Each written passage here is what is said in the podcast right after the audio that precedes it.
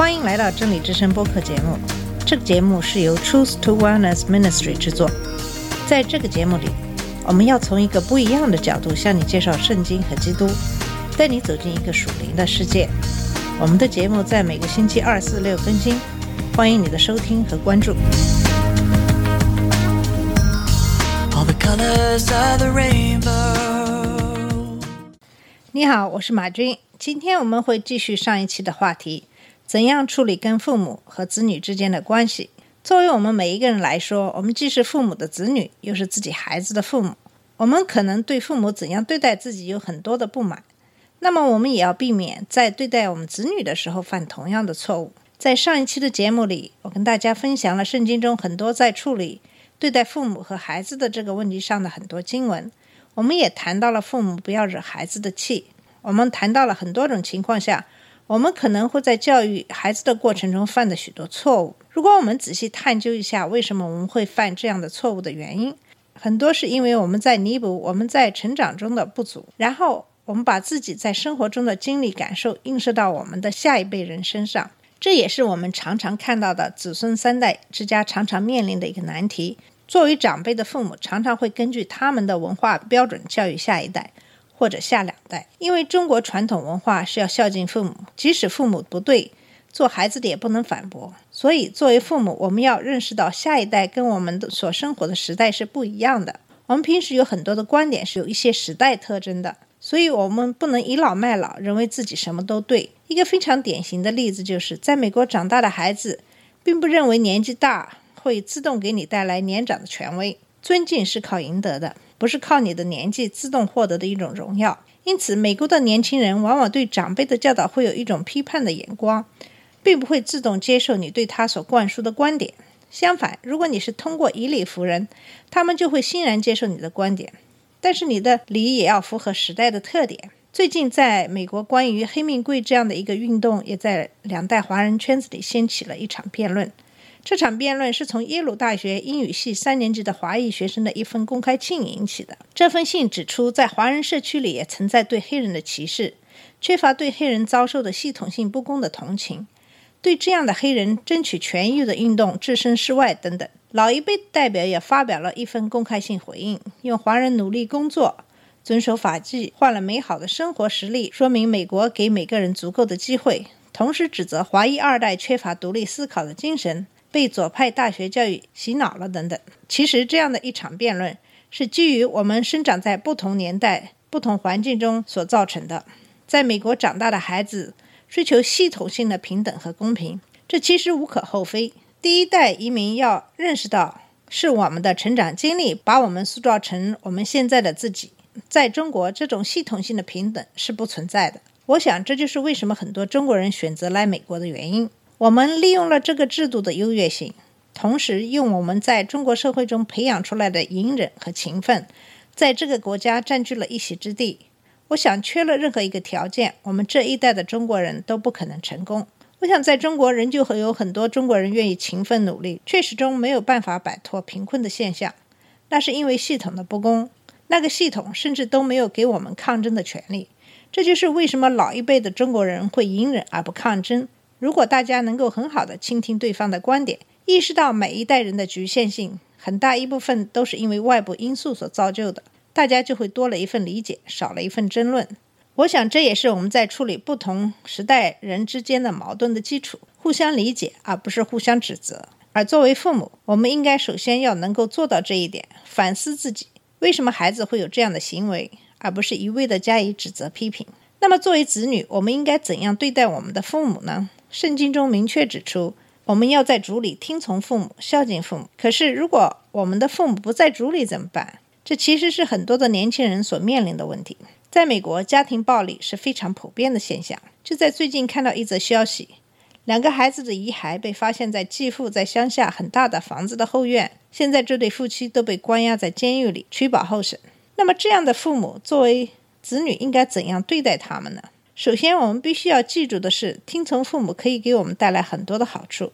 但是，圣经里教导的是在主里听从父母，同时，父母要按主的教训和警戒养育他们。如果父母的教训跟主的教训冲突，我们所应当听从的是圣经中主的教导。在现实生活中，我们常常会发现，听父母是不太可能的，因为我们的父母可能会有暴力倾向、心理上虐待孩子、抛弃孩子等等。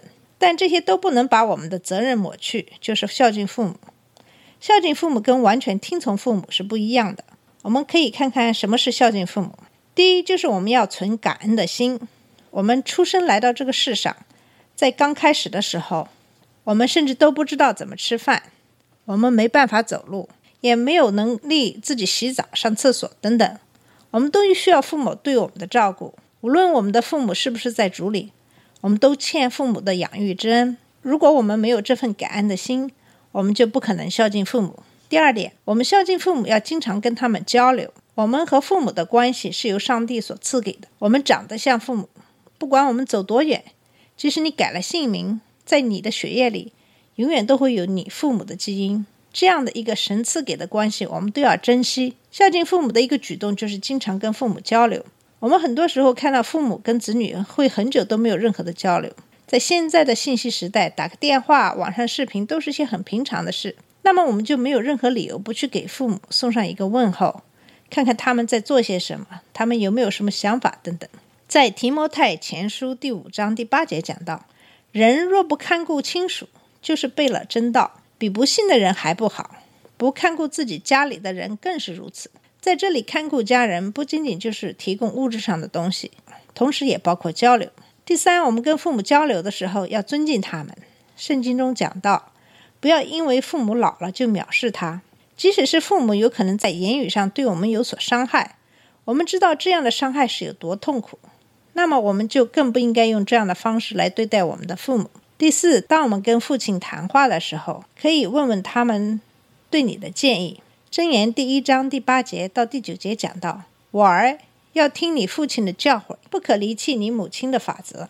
如果你向他们寻求建议，他们会觉得很开心。